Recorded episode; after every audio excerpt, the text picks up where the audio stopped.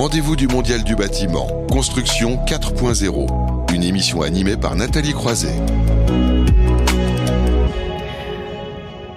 Le secteur hein, de la construction avance dans la transformation digitale, mais il y a encore beaucoup à faire. Hein. La construction 4.0 permet de réinventer ses métiers. Il peut s'agir de la mise en œuvre industrielle de nouveaux systèmes de construction, l'utilisation du numérique sur les chantiers ou dans les ouvrages livrés. Chaque mois, dans ce rendez-vous du Mondial du bâtiment, nous parlons BIM, Lean, 3D et hors site.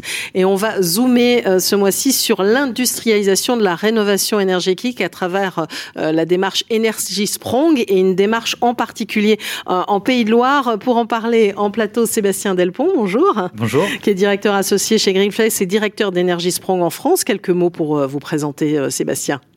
Bien absolument. Greenflex accompagne des organisations dans leur transition écologique avec des métiers de conseil, d'assistance à maîtrise d'ouvrage et de solutions de financement. Et donc on a été retenu par l'État et la Commission européenne pour jouer ce rôle de facilitateur d'intérêt général, travailler les acteurs de l'offre et les acteurs de la demande pour arriver à démocratiser au plus grand nombre ces rénovations zéro énergie dont on a besoin plus que jamais. Alors on va en parler de cette démarche Énergie Sprong plus concrètement dans un instant, mais on est également avec Axel David. Bonjour. Bonjour. Alors Axel David, qui est directeur des UHH des Pays de Loire, c'est ça? Alors je crois que vous êtes entre deux trains, c'est ça? Bonjour, je, voilà, je m'excuse pour les conditions qui ne vont pas être parfaites, mais qui sont liées à ce premier week-end de départ en de juillet qui m'a pas permis de changer de train pour être avec vous en studio. Voilà, vous auriez pu venir, mais vous êtes là, c'est l'essentiel. En tout cas, vous avez de la verdure derrière, c'est plutôt, plutôt sympathique. Euh, nous sommes également avec Mathieu Garcia, bonjour. Oui. Alors j'ai l'impression de ah ça y est, je vous entends bien. Directeur associé d'Emenda, qui est un bureau d'études techniques. Quelques mots pour vous présenter. Vous définissez comme les ingénieurs de la bande, c'est ça? Bon, bonjour euh, Nathalie, bonjour mes, mes voisins de, de, plateau. Donc moi je suis l'ingénieur de la bande, effectivement je suis un des deux dirigeants de d'Emenda qui est une société d'ingénierie spécialisée dans euh, l'efficacité énergétique du bâtiment. Voilà. Voilà, et tout simplement. Vous allez nous en dire plus sur votre rôle dans un instant. Et enfin, euh, Alain Reynes, bonjour. Oui, bon, bonjour. Donc, je suis le directeur du développement de Socotec. Euh, Socotec qui se positionne comme une tierce partie de confiance et je vous expliquerai par la suite donc euh, ce que ça veut dire. Parfait. Merci beaucoup à vous parce que vous remplacez au, pied levé un Franck Petex Sorg, le PDG de Socotec, qui n'a pas pu se libérer aujourd'hui. Voyez, entre les trains, le fait de se libérer, mais vous êtes là pour en parler et donc c'est c'est l'essentiel. Alors Sébastien Delpont, je me tourne vers le, le, seul en plateau, mais je suis ravie d'avoir tout le monde. Donc parler de cette démarche. Ce qu'on va dire, c'est que euh, c'était en novembre 2020, ça a marqué une vraie étape hein, dans la démarche Energy Sprong en France. C'est le lancement du premier marché groupé de rénovation euh, à énergie zéro. Hein, et donc, c'est ce qui se passe en Pays de Loire. On va en parler avec euh, Axel David dans un instant. Mais rappelez pour ceux qui ne le sauraient pas encore, mais on, en parle hein, régulièrement. Déjà, la, dernière fois, on avait parlé d'une démarche Énergie Sprong en Bretagne. D'ailleurs, je sais que Pays de Loire et Bretagne travaillent beaucoup là-dessus. Euh, c'est quoi cette démarche, cette approche innovante de massification? Cette approche, elle part du constat et du principe que oui, certes aujourd'hui rénover de façon ambitieuse, ça coûte cher aujourd'hui, mais ce qui est un fait n'est pas une fatalité. Il y a des façons de faire et on s'inspire notamment de ce qu'ont réussi le monde du logement social et les acteurs économiques hollandais pour mhm. arriver à baisser les coûts de 50% de ces rénovations lourdes en 5 ans, avec cette approche de pousser un segment de marché de rénovation simple à comprendre et ambitieuse dans leur mode de faire, du zéro énergie garantie sur 30 ans, et qui arrive et qui réussit euh, parce qu'on arrive à en faire un sport collectif, parce qu'on a une coopération large d'acteurs euh, entre maîtres d'ouvrage, hein, cette coopération euh, horizontale, parce qu'effectivement différents propriétaires de patrimoine se disent c'est ensemble qu'on sera plus intelligent, et des coopérations verticales entre tous les acteurs de l'acte de rénover, de construire, des bureaux d'études, d'entreprises générales, d'énergéticiens, pour réfléchir ensemble, collectivement, comment on peut tous faire un pas de côté avec bien sûr le soutien des financiers comme la Banque des Territoires, les collectivités hein, ou le national, on a le plan de relance qui, qui, qui soutient la démarche, euh, on peut arriver à aligner les intérêts des uns et des autres pour faire donner une réalité. Hein, quand on voit l'état du problème de la mm. précarité énergétique, c'est un mm. problème industriel. Euh, quand on voit le retard pris dans les politiques climat par le pays, encore rappelé par le Conseil d'État hier, et le fait qu'un tiers de l'artisanat français va mm. partir à la retraite dans les 10 ans, on voit qu'il y a un besoin massif de se réinventer pour faire mieux avec moins.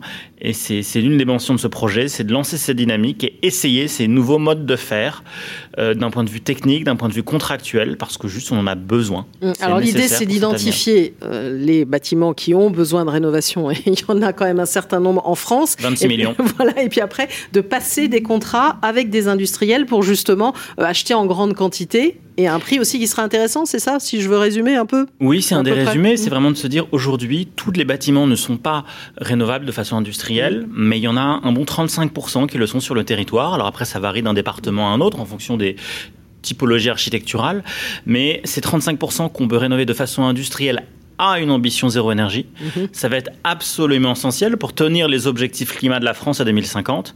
Si on veut en moyenne ramener tout notre parc de bâtiments à une étiquette moyenne B, mhm. ben on le fera parce que malheureusement, il y a 20% de bâtiments qu'on n'arrivera pas à ramener au-delà de C techniquement. Et donc, on aura besoin d'un minima 20% hein, parmi un potentiel de 35 mhm. qu'on arrivera à ce niveau a, A+. Il faudra qu'on le fasse le moins cher possible, le plus rapidement possible. Et c'est toute l'ambition d'amorcer ça avec des grands donneurs d'ordre hein, pour amorcer la pompe et que se structurent des nouveaux produits, des nouveaux outils, des nouveaux modes de faire. Et on a besoin d'avoir des grands maîtres d'ouvrage qui ont le courage d'innover, de se lancer. Et c'est ce qu'on a trouvé sur ce, territoire des Pays de la Loire. Et eh ben voilà, vous faites le, lien parfait avec Axel David hein, qui, est avec nous euh, en, visio. voilà, pourquoi euh, expliquer pourquoi vous êtes lancé aussi, on va dire, dans cette aventure qui n'est pas de petite taille. Hein. C'est quoi C'est 2000 rénovations, c'est ça? C'est 2000 bâtiments C'est ouais. 2108, 2108 logements euh, répartis dans, 5 lots euh, géographiques sur trois départements des Pays de la Loire. Donc ouais, c'est c'est quelque chose qui est volontairement massif. Et en fait, on, s'est dit euh, en Pays de la Loire, D'abord, on avait des difficultés pour rénover un certain type de bâtiments, notamment nos pavillons à chauffage électrique, sur lesquels on était en grande difficulté, sur lesquels on, on ne trouvait pas forcément de solution on faisait des prototypes à peu près à chaque fois et il fallait essayer de trouver une solution un peu plus pérenne, un peu plus structurante, un peu plus de filière. Et c'est là qu'on a rencontré euh, Energy Sprang et Sébastien et qu'on a commencé à travailler ensemble autour de, autour de ce sujet. Et puis, euh, on a une ambition quand on est un organisme HLM et quand on représente des organismes HLM comme moi, c'est euh, assurer euh, à nos locataires un bouclier énergétique, s'assurer qu'ils ne seront pas en précarité énergétique une fois qu'on aura fait des réhabilitations. Et c'est ce qu'amène le concept énergie égale zéro. Mmh. Et ça, ça nous a séduit. Et on s'est dit, bon, très bien, des collègues ont déjà fait des opérations dans le nord de la France, du côté de Lyon, un peu en Bretagne, vous venez d'en parler. Mmh. Mais finalement, toutes ces opérations sont très intéressantes, mais elles se sont faites sur des petits volumes, des petites échelles, qui n'ont pas permis à la filière de faire les investissements nécessaires qui permettent euh, d'arriver à une maturité du système. Et donc, c'est comme on est un, peu à l'ouest euh, et qu'on aime bien les défis, bah, on s'est dit que nous, on allait reproduire cette dimension du projet hollandais qui n'avait pas été encore reproduite, c'est-à-dire la commande de masse. parce que c'est une première en France, hein, il faut le, faut le signaler ah. hein, quand même. À, cette échelle-là, ça n'existe pas. Alors c'est un pari, c'est un vrai pari qu'on est en train de, relever avec euh, euh, mon AMO et mes AMO, et Mathieu les représentera dignement tout à l'heure euh, sur cet exercice, qu'on est en train de relever surtout avec les groupements d'entreprises qui euh, mmh. travaillent d'arrache-pied en ce moment. on est en plein dialogue compétitif pour arriver à nous trouver les meilleures solutions et les plus compatibles en termes de performance et de prix. Mais c'est un exercice difficile et on est, on est très mobilisé pour y arriver parce qu'on pense que cette filière mature, si on ne la fait pas émerger avec notre projet, on ne la fera jamais émerger en France et donc c'est un vrai défi à y parvenir. Alors j'espère qu'on va vous retrouver parce qu'on a un petit problème de connexion. C'est pas toujours facile entre entre deux gares, mais je vais passer la parole et vous pourrez commenter euh, spécifiquement sur justement vous êtes en train, comme vous dites, de, de recruter, euh, si je peux dire, les entreprises. Ça a été lancé en, en, novembre. Il faut quand même une bonne année pour que les choses se, se, se mettent en place. Euh, Mathieu Garcia sur le, le, rôle aussi que vous jouez chez Emenda dans, dans cette aventure. Oui, euh, alors Emenda fait partie d'une équipe hein, euh, euh, de constituée donc de, de partenaires euh, complémentaires. Hein, mm Organisation, qui est mandataire du groupement, qui s'occupe de la partie procédure et, et financière. LPA, qui est un cabinet d'avocats, donc le FEUF Pelletier Associé, hein, qui s'occupe de la partie juridique. Et puis Patch, qui est spécialisé dans la, construction en site, hein, le volet industrialisation. Voilà, Emenda apportant la composante la composante technique. Donc cette équipe, effectivement, fait partie des gens euh, autour d'Axel, euh, euh, avec Sébastien, qui tente de relever le défi Énergie Sprong en Pays de Loire. Ah, pour vous, c'est un vrai défi aussi, justement. C'est quelque chose d'assez neuf?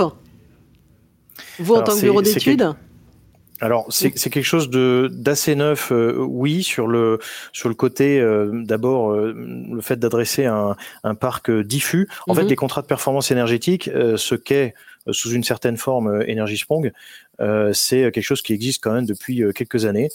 Euh, il y a 10-15 ans, on en parlait déjà. Hein, les premiers CPE, euh, notamment dans la région centre, hein, ont été lancés en 2005-2006. Euh, Donc c'est un dispositif qu'on connaît, mais qu'on connaissait moins sur sous différentes formes d'ailleurs, à la fois sur la, la, la, nature du parc, je viens de vous le dire, hein, un mhm. parc diffus avec des locataires, voilà, donc des maisons à gérer.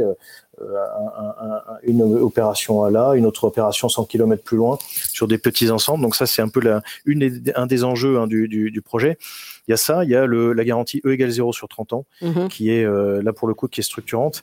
Et euh, là où euh, on est sur quelque chose de, de plutôt différenciant et très intéressant, c'est que le E égale 0, il porte sur un bilan en énergie dite finale, là où d'habitude, de manière conventionnelle, on raisonne sur des, des énergies primaires hein, dans notre pays. Enfin, la réglementation thermique, elle se base sur des énergies, des énergies dites primaires on pourra en venir dessus si vous le souhaitez. Là, on mhm. raisonne sur des énergies euh, finales, c'est-à-dire celles que on retrouve sur la facture des euh, locataires. Voilà.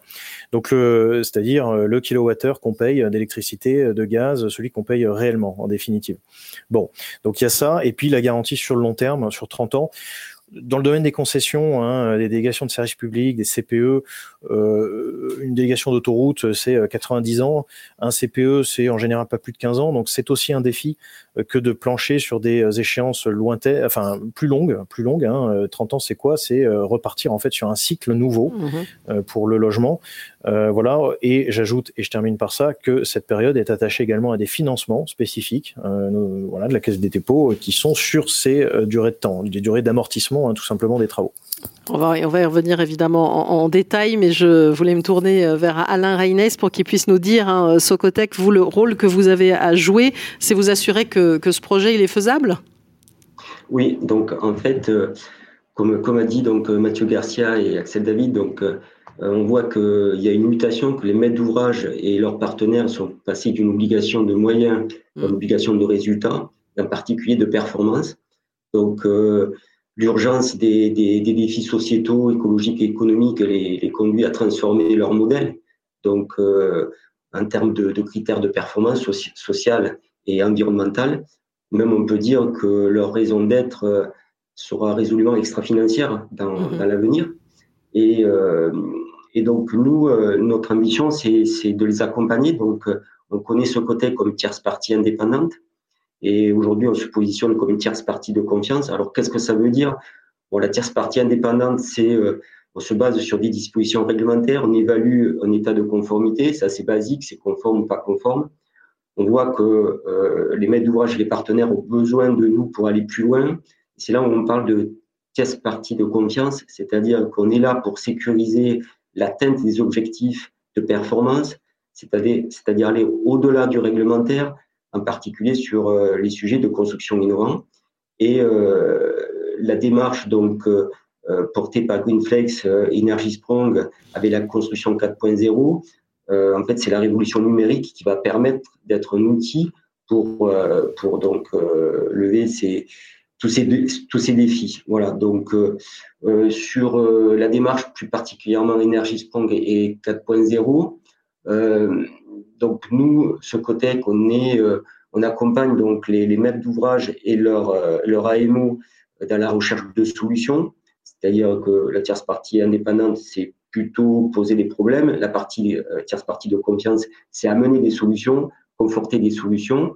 Euh, concrètement, donc euh, lorsque donc Mathieu Garcia dit donc on est lorsqu'on est en, démarche donc de de, de, choisir le groupement d'entreprise, ce qu'on appelle COREA, c'est-à-dire conception, réalisation, livraison, assemblage, ben, la tierce partie de confiance a pour objectif d'analyser les procédés, euh, d'indiquer si les techniques elles sont euh, traditionnelles ou pas, si on aura besoin d'un avis technique, euh, d'assurer que, que l'existant, puisqu'on parle d'existant, hein, donc euh, mhm. sera à même de recevoir le procédé proposé, euh, puis faire en sorte que la grande majorité des risques soient anticipés, qu parce qu'il sera plus possible de, effectuer des modifications pour chantier. Voilà. Donc en fait, euh, ce côté que je pourrais dire, nous sommes donc l'organisme qui porte la preuve du résultat. Voilà. Mmh.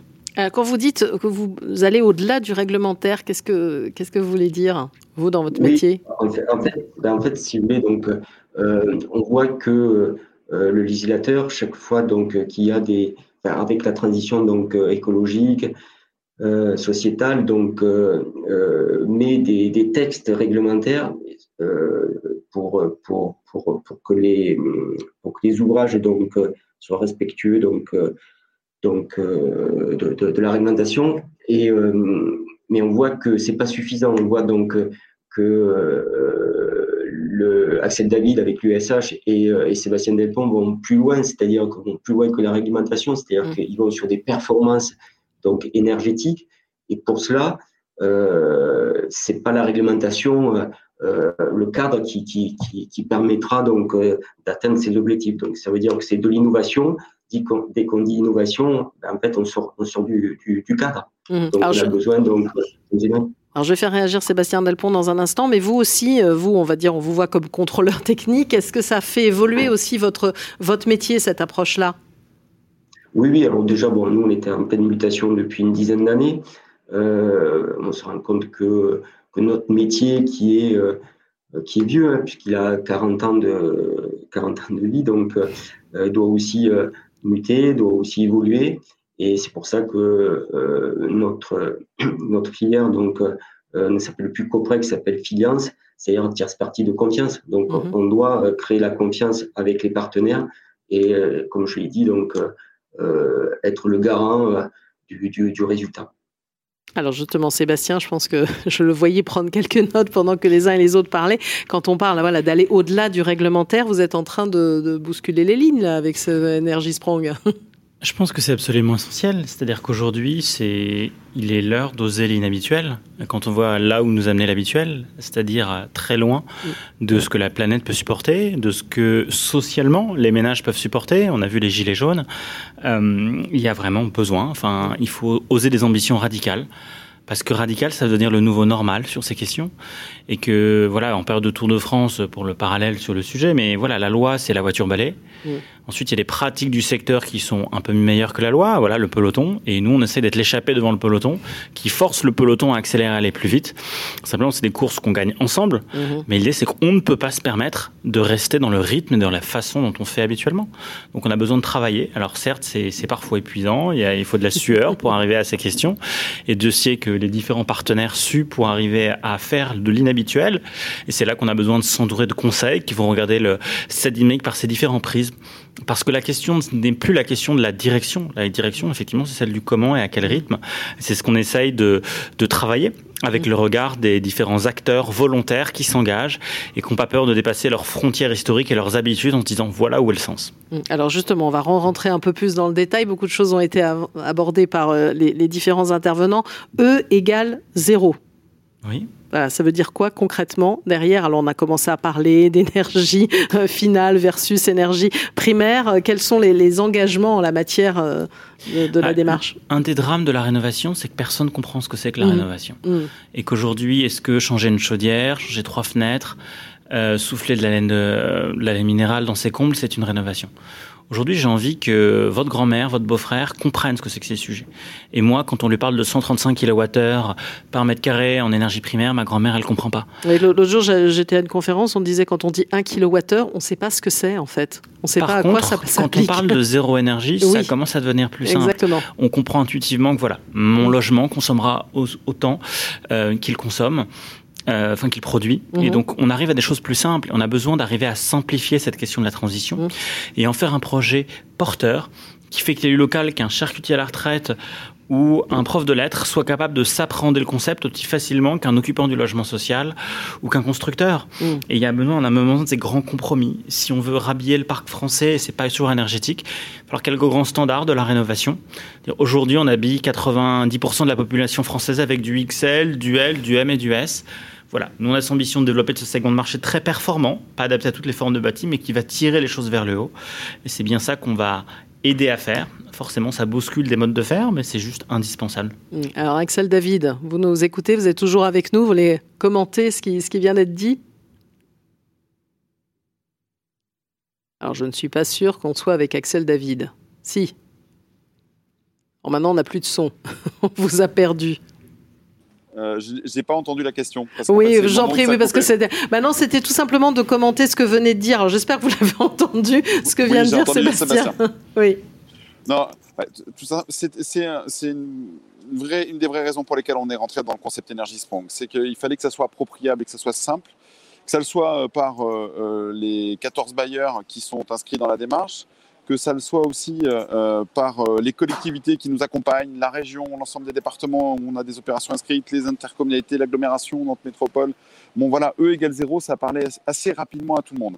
Et puis que ça parle à nos locataires. Et donc c'est mmh. assez simple de dire qu'on va faire des réhabilitations extrêmement ambitieuses qui vont faire qu'on va réduire les consommations le plus que l'on pourra et se dire que tout ce qu'on ne peut pas éliminer, ben, il va falloir qu'on produise l'équivalent en énergie renouvelable. Et quand on a dit ça et quand on a posé ça comme principe, et c'est assez simple, et le dire qu'on le fera pour des usages normaux, c'est-à-dire que euh, moi, je suis resté plus de trois minutes sous la douche ce matin. Et donc, c'est important que ça aussi, ça soit pris en compte euh, dans le dispositif parce que, ben, très concrètement, euh, la vie rêvée des gens, même si on essaie de pousser des usages vertueux, ben, pour de vrai, ils ne sont pas si évidents que ça. Et donc, être sur un concept simple, le E égale 0, être en même temps sur un concept qui est très ambitieux et qui va mmh. très loin, euh, c'était une bonne manière d'emmener tout le monde. Et donc, euh, c'est ce qu'on a fait et ce qu'on a fait jusqu'à l'État qui nous accompagne avec euh, l'appel à manifestation d'intérêt Massy Renault qui est venu renforcer les supports et les accords que nous avions pu avoir localement avec les collectivités pour financer ces opérations qui coûtent assez cher encore pour le moment. On, est sur un marché de combien là? Allez, on peut le dire? C'est un marché de 200 millions d'euros. Hmm. Donc il faut, il faut clairement parler chiffres donc, aussi c'est un, un, bon Golgoth. Euh, qui n'est pas si facile que ça à financer. Donc pour arriver à le financer, euh, bien entendu, les organismes sont les premiers contributeurs, hein, de très très mhm. loin. Mais on a la chance de pouvoir être accompagné euh, à la fois par l'État autour de 20 millions d'euros et puis par les collectivités qui vont apporter des sommes assez importantes, au-delà de 30 ou 40 millions d'euros probablement quand les, les négociations seront finalisées. Et puis un acteur bancaire qui est capable de faire des prêts sur le long terme, c'est la Banque des Territoires, parce que le mhm. modèle il est sur 30 ans. Euh, il s'équilibre sur 30 ans. Il faut qu'on ait redonné un cycle de vie au produit, c'est ce que disait Mathieu tout à l'heure. Mm. Euh, et, donc, euh, bah, il faut trouver un banquier qui a envie de prêter sur ces durées-là. Et c'est la spécialité du banquier du logement social qui est la Caisse des dépôts. Et alors, l'idée, c'est financer grâce aux économies réalisées aussi. C'est ça, finalement, le E égale 0 aussi dans cette histoire-là. Alors, Axel peut réagir et Sébastien qui est en plateau. Allez-y. Euh, les, premières opérations, elles ne sont pas encore complètement financées par les mmh. économies d'énergie. D'accord. C'est euh, quand le système sera à maturité mmh. euh, que tout sera financé par les économies d'énergie. Mais bien entendu, ça rentre déjà dans l'équation. Mmh. ce que les locataires ne dépenseront pas en énergie, ils peuvent contribuer pour une petite partie à le remettre dans le système. C'est la contribution aux économies d'énergie. C'est les certificats d'économie d'énergie que l'on va mettre dans le système. Et puis c'est aussi le rachat de notre énergie renouvelable produite qui à un moment donné va rentrer dans l'équation et, permettre, euh, euh, on l'espère, à la fin de boucler ces financements de manière plus autonome dans les euh, vagues qui viendront, la vague 2, la vague 3, la vague 4 et celles qui sont en train de s'organiser sur d'autres territoires euh, sur l'exemple de ce que nous avons fait en Pays de la Loire. Voilà, c'est que le début. Sébastien veut commenter avant que je passe la parole à Mathieu. Était, voilà, je pense que le sujet, c'est de réinterroger l'économie des projets de rénovation et leurs co-bénéfices. Des bénéfices qui ont une valeur immobilière. Euh, c'est aussi moins d'impayés, moins de taux de vacances qui sont importantes pour l'équilibre économique d'un opérateur, en tout cas d'une foncière qui est propriétaire de logement, comme bien sûr ses dimensions énergétiques. Et donc l'idée, c'est de bien réinterroger ce qui est aussi le coût réel, mhm. constaté sur le temps long des réhabilitations quand on les fait de façon trop partielle pour vraiment se réinterroger effectivement quel est le sens vu de différents angles. Il faut une équation économique qui fonctionne pour les entreprises, qui fonctionne pour les maîtres d'ouvrage et qui fonctionne pour les occupants. Et ça, effectivement, change les façons de compter. Mais c'est sûr qu'on ne peut plus compter comme avant sur ces questions. Donc c'est absolument essentiel, même si ça nécessite beaucoup de temps, d'accompagnement et de méthodes pour trouver ces nouveaux modes de faire avec cet enjeu de la transition, on se rend compte de façon plus macro hein, d'un point de vue dans l'économique. Ce sont en tout cas le modèle les plus vertueux, sont plus intenses en capitaux et euh, plus, plus faible en charge. Et c'est ce modèle qu'il faut arriver à transposer, mais qui nécessite forcément, quand il est plus intense en capital, bah, d'avoir des discussions un peu sérieuses avec son banquier et de s'interroger des différents modes de faire à différents échelons. Hein, il s'agit du soutien des collectivités, parce qu'aussi c'est un contributeur précieux au développement économique territorial hein, et euh, au fait d'appuyer les PME des territoires dans leur développement. Euh, comme ça peut l'être à des financements nationaux en lien avec la politique du logement, ou même des financements européens à l'heure où on est en train de poser les bases d'un Green New Deal. Mmh. Alors, euh, Mathieu Garcia, vous pouvez commenter ce qui a été dit. Je voudrais vous faire revenir aussi sur cette notion de E égale zéro. Hein. Vous avez commencé aussi à en parler. Vous êtes avec nous, Mathieu? Oups, je, je, je, croyais que c'est vous qui activiez le, le micro, euh, Nathalie. Non, ce n'est pas moi. je ne peux pas ce tout faire. Pas moi. Eh ben, je, eh ben, je le saurai à l'avenir. Euh, non, Sébastien parlait de, soutien au, capital. En, fait, on est sur des, des opérations capitalistiques. Pourquoi? Parce que c'est une démarche qui est, innovante et qui a vocation à ouvrir la voie. Donc, comme toute euh, création d'une filière industrielle, à un moment donné, il faut des, des capitaux, il faut des efforts. Axel parlait de maturité. Euh, euh, la maturité, en fait, elle est liée à quoi? Et, je répondrai à votre question, Nathalie, sur le E égale 0. Hein. Elle est née, elle est, elle est liée à l'émergence et la structuration d'une filière industrialisée pour autant que possible ou à minima standardisé d'ailleurs, c'est deux mots qui sont assez différents, voilà, pour euh, eh bien euh, imaginer les solutions de demain de rénovation euh, massifiée. Donc on, parle de quoi en fait? On parle d'une mobilisation d'une filière industrielle qui vont mettre au point des solutions innovantes idéalement de façades, hein, voilà, de toitures isolantes, de modules énergie pour minimiser les travaux en intérieur et puis tout simplement maximiser les effets de volume en imaginant, comme Sébastien disait, des comment des tailles M, des tailles S, des tailles L, etc. Mais euh, la même chose, mais pour, des, pour, pour le bâtiment pour la rénovation. Donc des solutions types en fait sur mhm. catalogue euh, qui euh, évidemment seraient pas incompatibles avec l'architecture, hein, surtout pas. Euh, simplement, ce qu'on est en train de dire, c'est on imagine des, façons de, de, de, voilà de préconstruire des, des produits tout en étant assez large sur les possibilités de, de teintes, de, de, matériaux. Et en fait, c'est tout à fait possible, c'est tout à fait compatible avec les filières industrialisées qui existent déjà autour du bois, du métal, enfin de tout ce qui est bardage, etc. Bon, le, le, le donc il faudra du temps pour que la filière s'organise Hein, mhm. et, c'est une question de, on l'espère, quelques années, quelques courtes années. Euh, sur le égal zéro, alors bon, désolé, je vais parler d'énergie finale euh, et primaire. Non, un tout petit peu. Non, c'est ce que je disais en fait. Hein, c'est que euh, l'énergie finale, c'est très simple, c'est le kilowattheure qui est sur la facture. ça, tout le monde connaît et tout le monde a remarqué que le prix de notre facture, c'est des kilowattheures multipliés par le coût du kilowattheure. Donc le kilowattheure, c'est ça parle aux gens. Il y a le, le sujet au, fond, la démarche euh, d'énergie Sprong, la démarche engagée par Axel, elle vise à, quoi? Elle vise à, offrir, à garantir aux locataires un, ce qu'on appelle un bouclier énergétique. Donc non seulement faut minimiser les consommations. Donc E égale zéro, c'est quelque chose, euh, c'est une consommation en fait de laquelle on va déduire une production euh, d'énergie renouvelable. Donc il y a du plus, il y a du moins. Le plus, c'est les consommations de tous usages, donc chauffage, production d'eau chaude, euh, et les usages dits mobiliers, ça aussi c'est une nouveauté de la démarche, hein, c'est qu'on va chercher à effacer les usages mobiliers que sont euh, le frigidaire, euh, la machine à laver, etc. Donc ça déjà il faut les minimiser.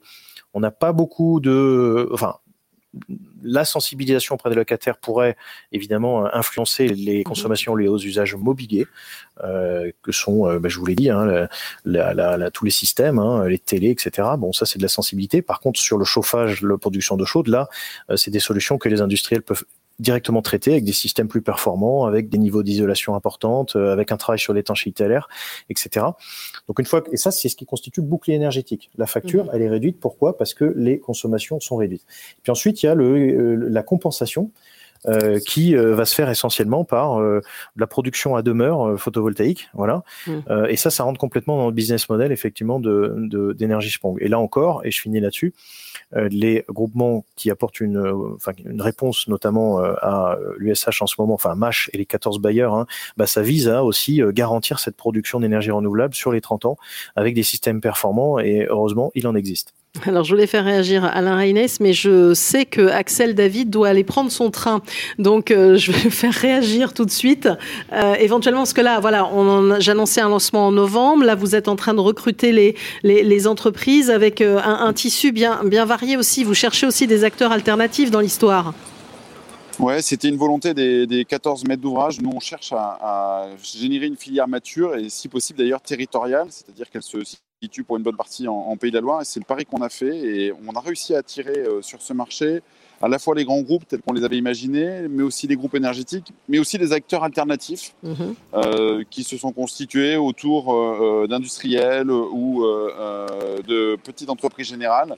Et donc on est sur un, un, concept qui est plutôt riche parce que c'est de l'énergie du territoire, au moins à 50% pour les entreprises, que vont naître les solutions euh, que l'on veut faire émerger.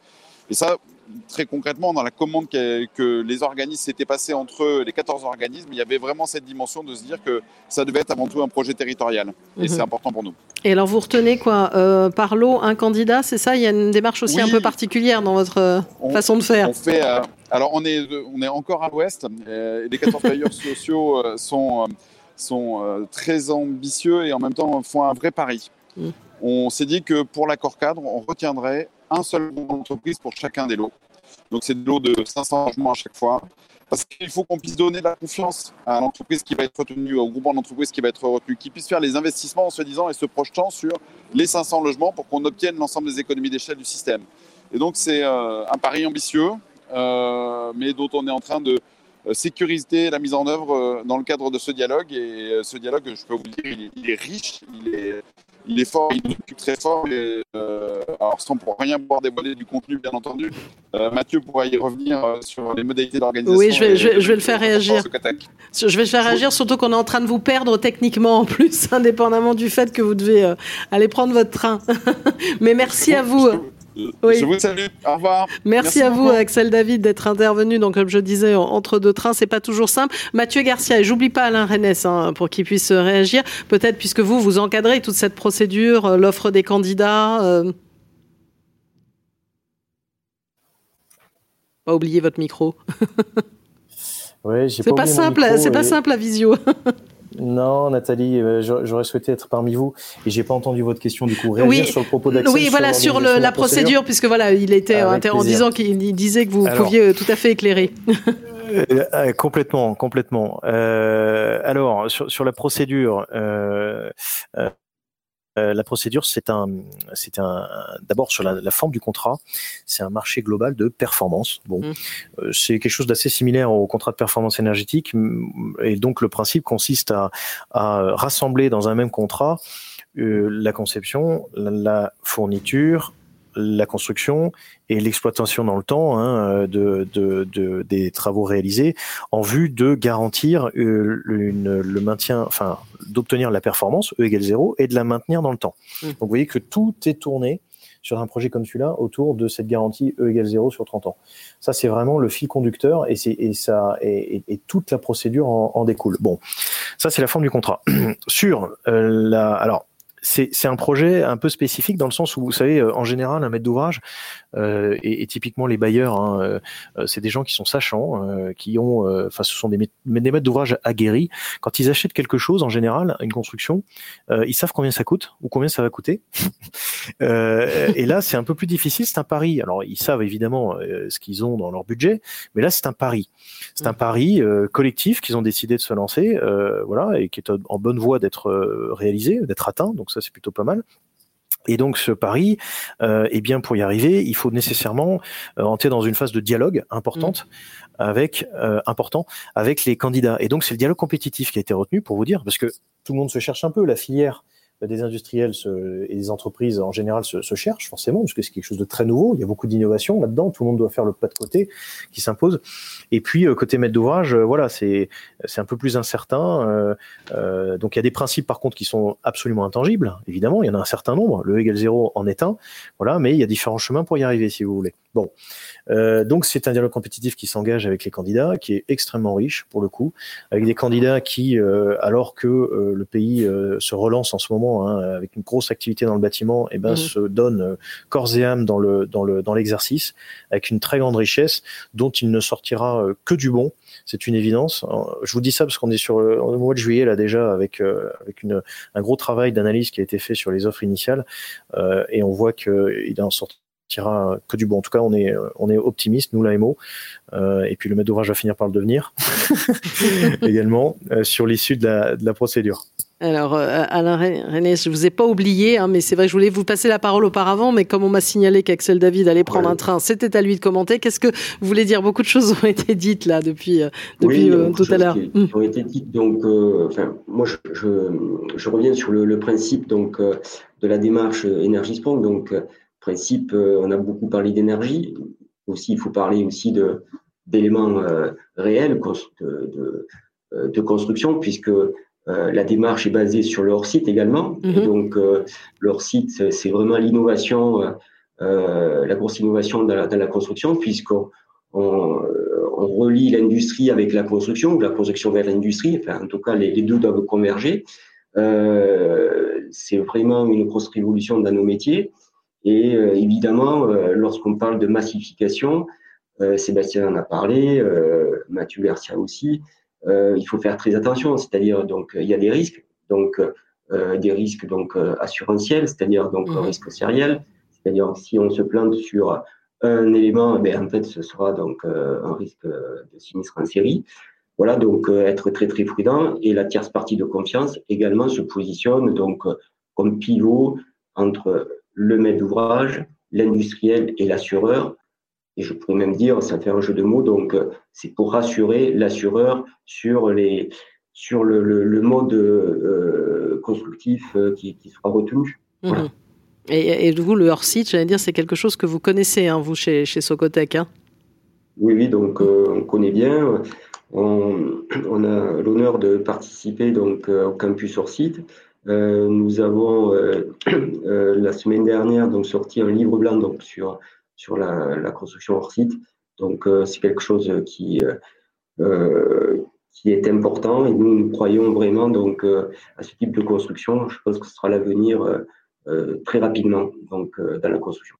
Alors on a parlé beaucoup, on va dire technique aussi, euh, Sébastien Delpont, mais euh, finalement Axel David en parlait. Il y a les locataires aussi. Je sais que la, démarche Energy Sprong veut aussi finalement les, embarquer hein, parfois dans, une démarche. Pourquoi pas le, choix du design, du confort, indépendamment de la gestion de l'énergie?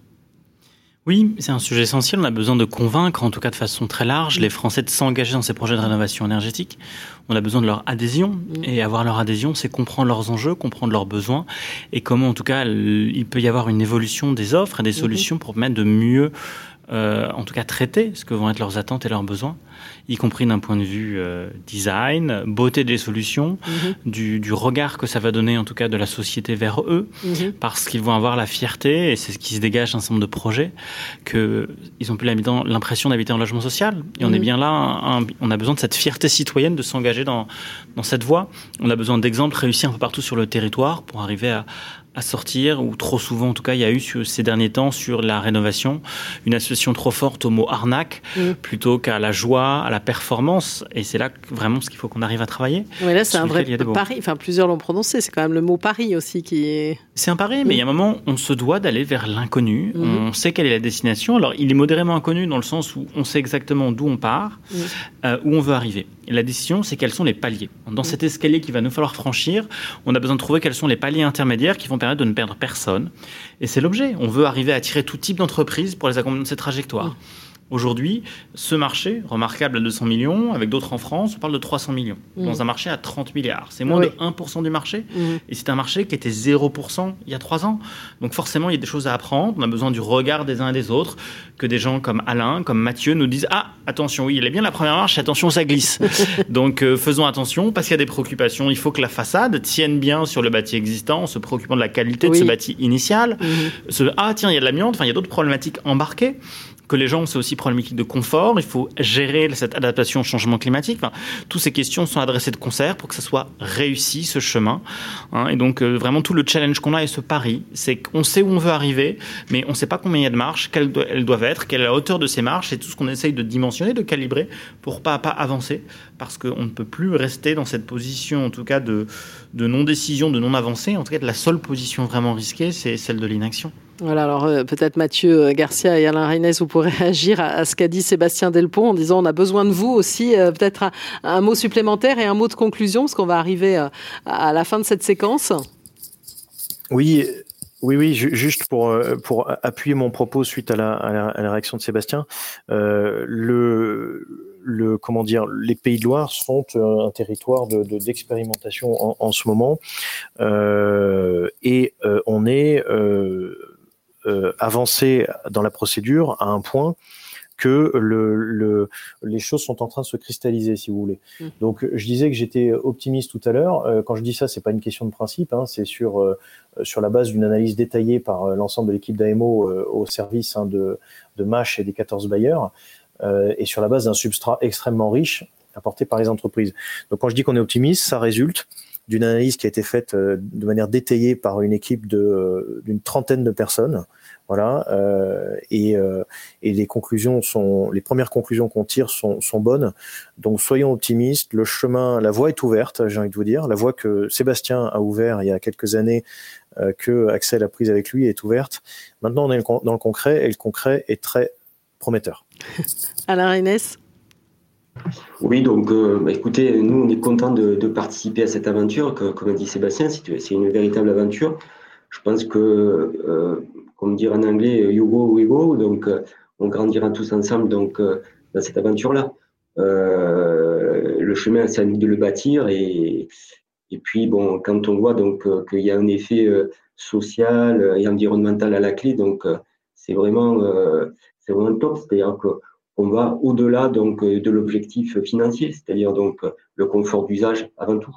Mmh voilà. Alors donc, euh, Sébastien Delpont, normalement c'est pour la, fin de l'année que tout va être euh, dévoilé. Là, on, alors c'est sûr qu'il y a des processus, enfin, ça n'a pas fini d'avancer parce qu'aujourd'hui on était il y a trois ans à des trentaines de logements, euh, là on va passer aux 3000. Donc c'est bien, on a multiplié par 100 en trois ans, maintenant il faut encore multiplier par 100. Aujourd'hui on peut pas se contenter d'être 1% du marché, hein. mhm. il faut l'être au moins 10, 20, 30%. Et comment ça va pouvoir se faire cette accélération bah, C'est là qu'il y a beaucoup d'étapes à mhm. franchir, il y a eu des premières étapes et c'est pour ça aussi que notre rôle de facilitateur d'intérêt général est précieux, d'être là pour faire ce partage open source, ces nouvelles coopérations. Demain comment on passe à des fabrications plus industrielles à encore plus grande échelle. Mhm. Aujourd'hui, il s'agit vraiment de faire de la rénovation massive et performante un projet de territoire et un projet de société. Mhm. Aujourd'hui, on a des présidents, des premiers ministres qui sont fiers d'utiliser des gigafactories de construction de batteries, de parler de, d'avions à hydrogène. Maintenant, on a besoin de faire à la même échelle euh, des projets de rénovation zéro énergie qui cristallisent autant l'intérêt de la société euh, au sens large et que demain, voilà, il y a beaucoup d'enfants qui ont des posters de Thomas Pesquet dans leur chambre, qui ont des, voilà, qui ont des posters de Ferrari ou de Tesla électrique.